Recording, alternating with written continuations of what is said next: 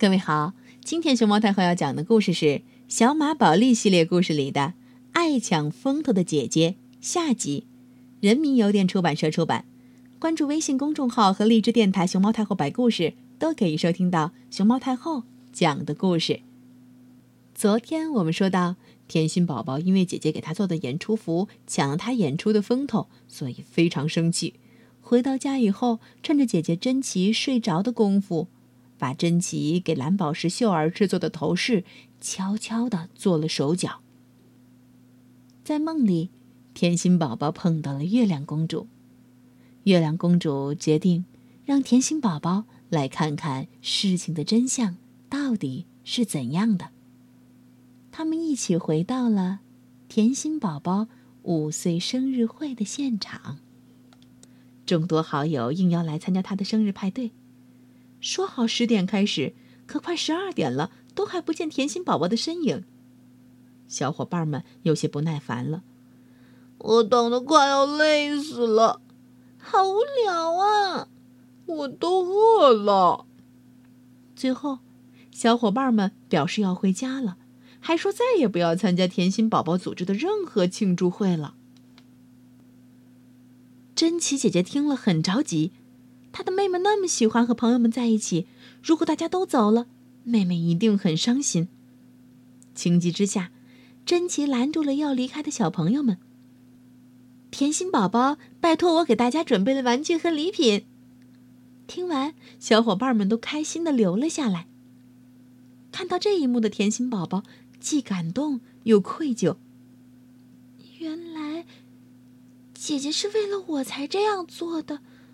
我误会他了。接着，月亮公主又把甜心宝宝带到了珍奇的房间。甜心宝宝看到一向自信满满的姐姐睡觉前还在反复检查为蓝宝石秀儿做好的服装。蓝宝石秀儿那么追求完美，我必须做到万无一失。看到姐姐紧张的样子，甜心宝宝不安起来。月亮公主，我希望姐姐明天能一切顺利。走，一起去看看，遵从你内心的小恶魔所做下的事儿会有怎样的后果。月亮公主带甜心宝宝来到蓝宝石秀儿的排练厅。哦，我美丽的流行天后，这是我为你精心设计的头饰，你一定会喜欢。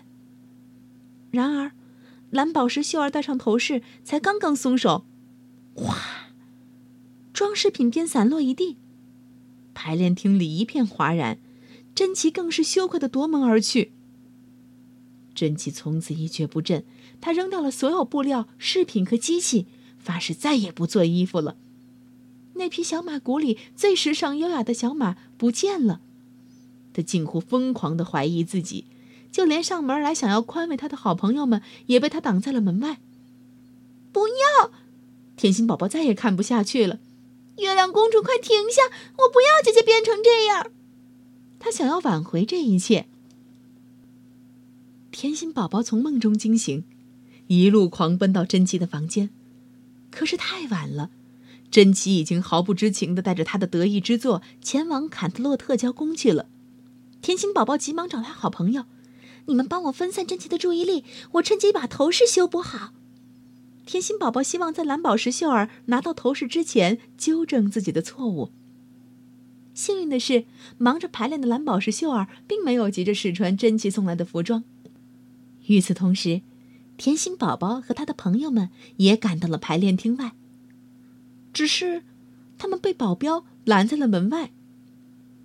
正当大家一筹莫展的时候，甜心宝宝发现排练厅的窗口与对面的阳台之间连着一串彩旗。于是，三匹小马爬到路对面的阳台上，小心翼翼地沿着彩旗绳子向排练厅爬去。就在珍奇要把头饰展示给蓝宝石秀儿的时候，甜心宝宝破窗而入，在小伙伴们的掩护下抢过箱子就跑。在月亮公主的鼓励和指点下，甜心宝宝决定用肉桂色的线缝好脱落的针脚。并且根据朋友们的可靠情报，在头饰中间缝制了蓝宝石秀儿最喜欢的海豚图案。完成好这一切的甜心宝宝急忙把头饰拿回去还给珍奇。哦，我太喜欢这头饰了。戴上头饰的蓝宝石秀儿特别开心，尤其喜欢甜心宝宝绣的海豚图案。甜心宝宝松了口气，紧紧的抱住珍奇。姐姐，对不起，都怪我，差点毁了你最看重的订单。